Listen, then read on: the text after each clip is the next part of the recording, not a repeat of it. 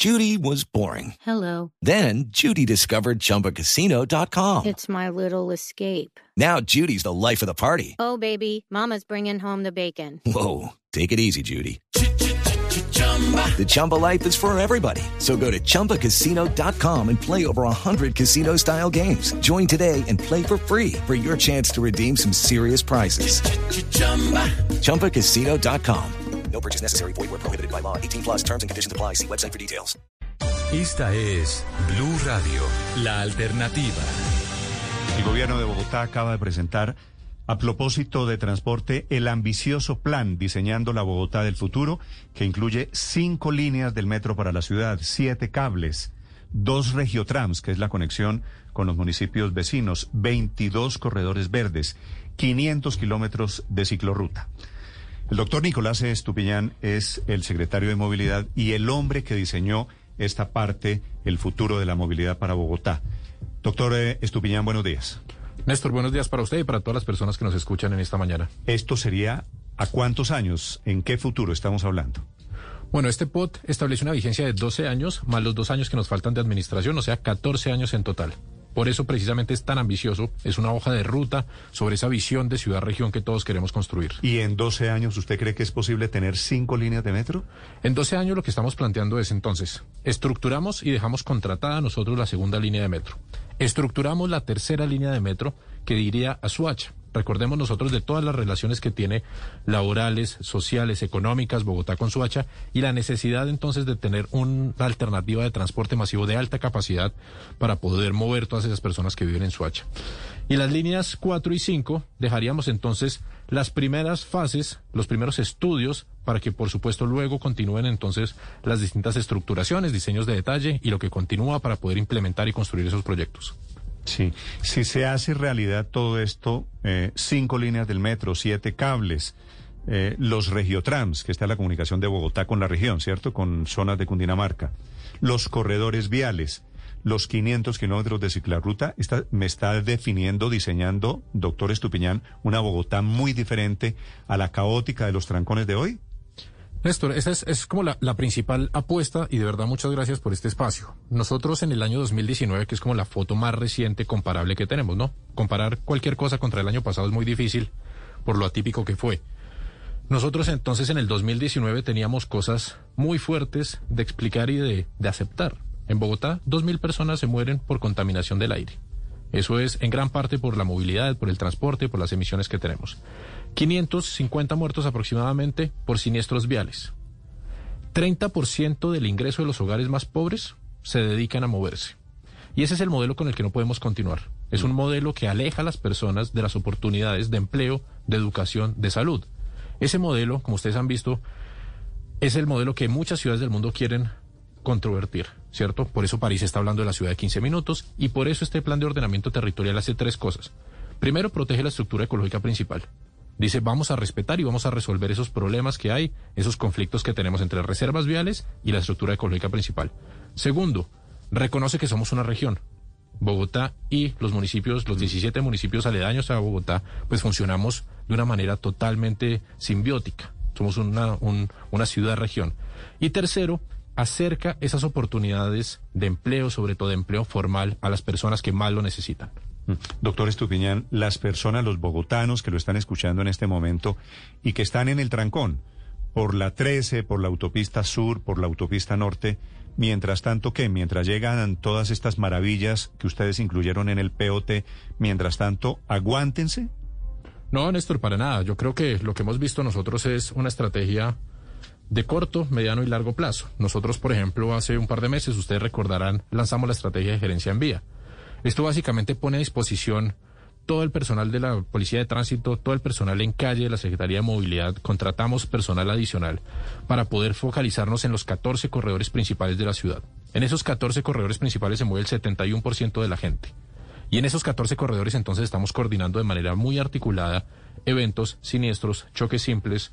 Ahora mismo en el Congreso se está discutiendo, por ejemplo, una ley que están proponiendo para unas modificaciones del SOAT. ¿Cuánta, ¿Cuánta gente? Estos son civiles que van a ser una especie de agentes de tránsito, ¿verdad? Nosotros tenemos en este momento 280 personas en campo que nos ayudan con estos temas de movilidad. Son gestores de movilidad. Los vi, tienen como una chaqueta azul. ¿no? Tienen una ¿Verdad? chaqueta azul, están uniformados. Estas personas son para regular el tráfico, para ayudar cuando hay un siniestro, llaman inmediatamente a la policía, coordinan con las ambulancias. ¿Esas personas tienen una capacitación? Por supuesto, son personas que llevan años trabajando con nosotros, han tenido capacitaciones en accidentes, en seguridad vial, tienen por supuesto toda la formación de a quién deben llamar en distintos eventos. Y adicionalmente estamos sumando 150 personas para finalizar el año que sí van a ser agentes civiles y que van a poner, poder poner, eh, van a poder imponer comparendos. Entonces estamos complementando precisamente para lo que usted dice. Mientras que llegamos a esa ciudad, a ese 2035 de Bogotá, con un cambio importante y sustancial en el paradigma de transporte, estamos desarrollando varias cosas. Tenemos una alianza con Waze, una alianza bien importante, donde entonces, por ejemplo, ahora en Waze estamos trabajando para que todos los desvíos, todos los planes de manejo de tráfico por las distintas obras se puedan ver reflejados en Waze y podamos entonces comunicarle a la ciudadanía. A través de Waze, la ciudadanía también puede reportar, por ejemplo, huecos, semáforos que estén dañados por alguna falla eléctrica, por algún corte de energía. Así que venimos trabajando en distintas alternativas. Doctor Estupiñán, antes de que se me salga del tema de estos agentes civiles de tránsito. Esto básicamente es lo que en Bogotá hemos llamado chupas toda la vida. Solo que no van a ser de la policía, sino chupas civiles. Son agentes de tránsito civiles. Esto hace parte de una estrategia que hemos diseñado con la alcaldesa, con la policía de tránsito, precisamente porque necesitamos más apoyo. ¿Los comparendos no los puede poner hasta hoy solamente la policía? La policía de tránsito es quien recibió la delegación de la autoridad de tránsito por parte de la alcaldesa. Aquí lo que estamos haciendo es ampliar esa delegación para que estos agentes civiles también puedan imponer En total, en total van a ser cuántos agentes civiles? 150 esperamos entonces para finalizar el año poder tener para apoyarnos. Los 200 y pico que hay hoy, los de la chaqueta azul, ¿no pueden poner comparendos? No, señor, son 280. Ellos son reguladores de tráfico. Son un apoyo fundamental. Ellos en dan vía, básicamente, están en ellos los- dan vía, resuelven problemas, llaman a la policía de tránsito. Pero no tienen Llaman a la capacidad grúa. No tienen capacidad, exactamente. Sí. ¿Y con 150 agentes civiles se mejora el tránsito y la movilidad en Bogotá? Pues Néstor, usted sabe que esto es un balance entre los recursos que tenemos, las prioridades que tenemos y poder entonces entregarle a la ciudadanía más oferta y más personal en campo que claramente sabemos que lo necesitamos. Okay, round two. Name something that's not boring. Laundry? Ooh, a book club. Computer solitaire, huh? Ah, sorry, we were looking for Chumba Casino.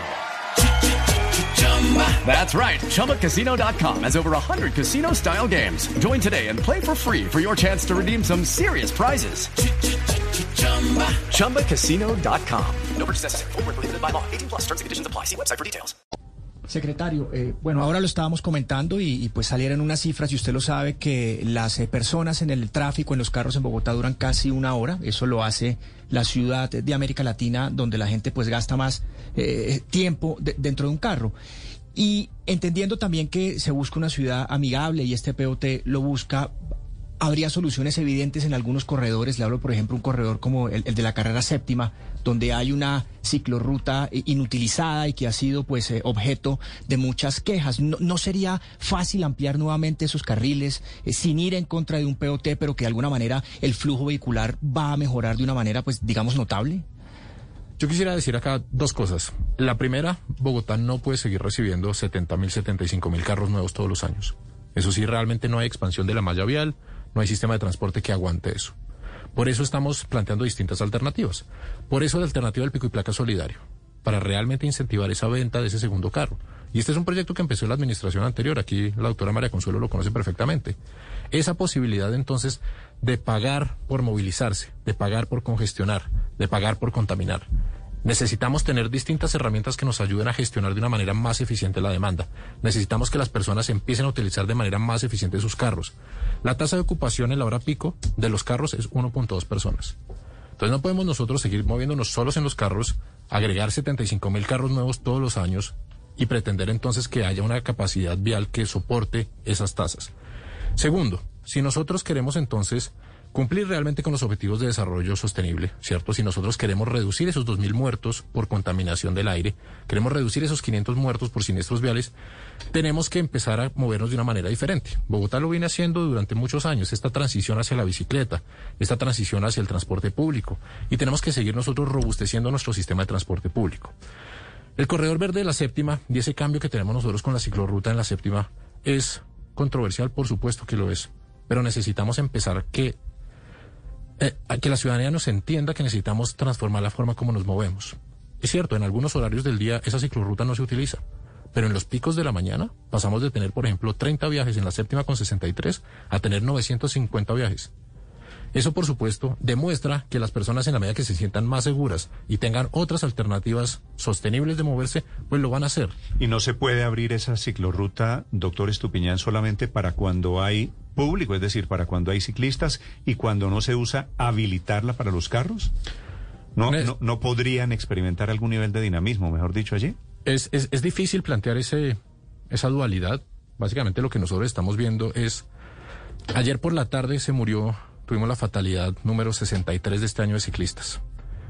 Cuando uno mira entonces lo que pasó en la calle 63, lo que está pasando en la Boyacá, lo que pasa en la séptima, pues realmente necesitamos proteger a los actores más vulnerables. Podemos decir, sí, podríamos utilizarla de una manera diferente, podríamos plantear carriles reversibles o una infraestructura que se pueda utilizar dual, dependiendo del pico que tengamos. Pero realmente lo que eso ha mostrado es que genera más riesgos para los distintos usuarios. En la séptima, por ejemplo, pasamos de tener 10 fatalidades en el año 2019 a tener una en lo que ha ocurrido este año. Y eso realmente, pues para nosotros, ese es nuestro primer objetivo, proteger la vida. En la medida que podamos proteger la vida, después vemos si nos podemos mover más rápido, más seguros, con mejores niveles de servicio. Pero lo primero es proteger la vida. Ok.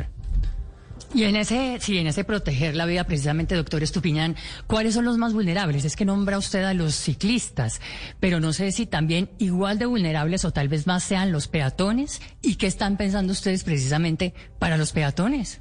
Esos tres grupos que usted acaba de mencionar son los más vulnerables. Peatones, ciclistas y motociclistas. Hasta hace más o menos dos meses, tristemente los peatones ocupaban el primer lugar en las fatalidades. Ahora pasaron los motociclistas a ocupar el primer lugar. Pero por supuesto, en la medida que los ciclistas están teniendo una mayor exposición, estamos viendo más volúmenes, están subiendo las cifras de siniestralidad con los ciclistas. Por eso el planteamiento para todos en el plan de ordenamiento territorial es integral. Estamos proponiendo entonces más de 2.000 eh, andenes, dos mil metros de andenes que nos puedan permitir entonces generar espacios seguros y de nuevo entregarle suficientes garantías a todos los actores de la movilidad. Mm, doctor Estupiñán, estamos hablando de cómo mejorar la movilidad en Bogotá, la calidad de vida, porque estos, estos trancones eh, se vuelven infinitos. Ya comenzaron las obras eh, para el metro en la calle 72. ¿Cuál es el plan justamente para evitar que colapse la ciudad eh, por, por estos cierres? Y se vienen más obras. Esto lo sabemos todos perfectamente. Se viene la primera línea de metro, 24 kilómetros. Vamos a continuar con la troncal de la 68. Se viene la construcción que ya empezó también de la avenida Ciudad de Cali. Vamos a tener nuestro corredor verde, nuestra ciclo a la media del medio milenio, nuestro corredor verde de la séptima. Realmente necesitamos por eso que toda la ciudadanía entienda que tenemos que movernos de una manera diferente. Acá estamos planteando múltiples estrategias. La primera, en noviembre vamos a tener un foro con los expertos del Banco Mundial y el BID que trabajaron en México y en Barcelona, que tuvieron estas expansiones de infraestructura tan agresivas. A Bogotá le ha costado muchísimo no tener este plan de ordenamiento territorial. Este atraso en infraestructura es importante y tenemos que resolverlo. Entonces, por un lado, estamos planteando traer a los expertos que han desarrollado estos grandes proyectos en el mundo. Queremos trabajar con ustedes, con los medios de comunicación, para que las personas puedan tener entonces, por ejemplo, todos los días, a determinada hora, un balance, un boletín de cuáles son las vías que estamos cerrando y cuáles son los desvíos que se están generando.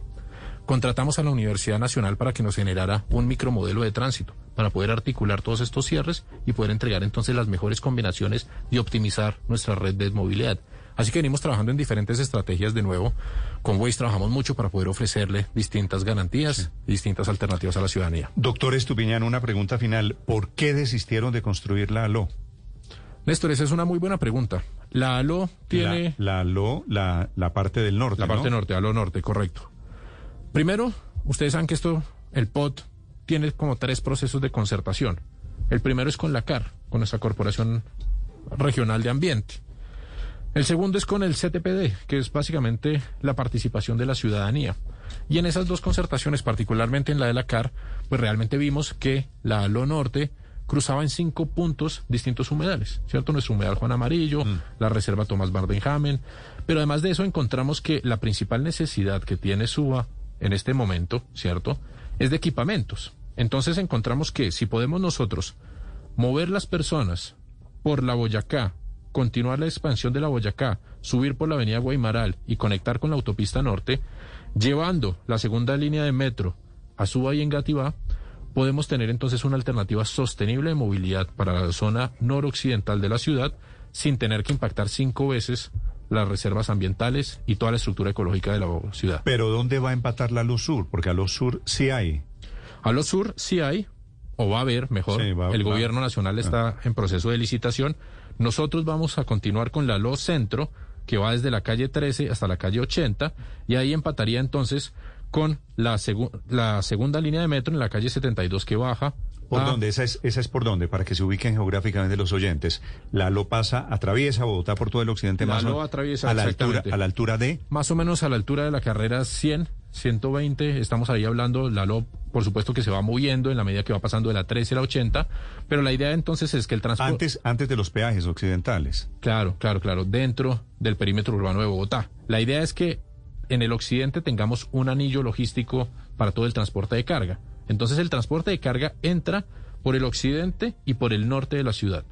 El transporte de carga que viene por el norte va a bajar entonces por el occidente, no entrando a Bogotá, ¿cierto? Y pudiendo entonces conectarse con esta zona occidental de la calle 13, que es la zona industrial, la zona Esto más productiva. sacaría básicamente los camiones de la autopista, los metería por una especie de circunvalar. Por supuesto, eso lo vamos a, a desarrollar y eso lo venimos trabajando con el gobernador de esta manera, con la ampliación de la eh, concesión de Devisab.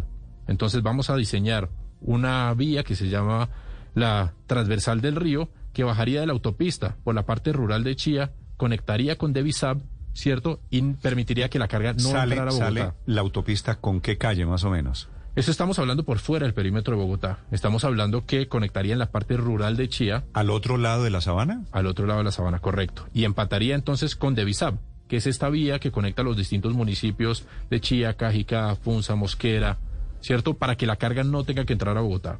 Alguna carga que pueda entrar a Bogotá y que quiera entrar a Bogotá lo va a poder hacer por la autopista norte, bajar por la avenida Guaymaral y coger entonces ahí la Boyacá y poder atravesar entonces la ciudad por el borde occidental.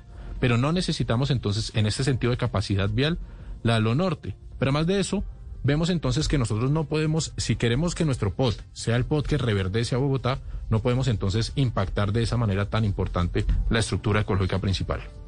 Nicolás Estupiñán es el secretario de Movilidad en Bogotá, 7 de la mañana, 46 minutos. Gracias por esta explicación, doctor Estupiñán. A ustedes muchísimas gracias por el Le- espacio. le Néstor. deseo un feliz día. Hablando de las novedades alrededor de Bogotá y su futuro.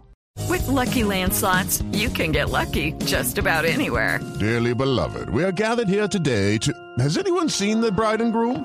Sorry, sorry, we're here. We were getting lucky in the limo and we lost track of time. No, Lucky Land Casino, with cash prizes that add up quicker than a guest registry. In that case, I pronounce you lucky. Play for free at LuckyLandSlots.com. Daily bonuses are waiting. No purchase necessary. Void where prohibited by law. 18 plus. Terms and conditions apply. See website for details.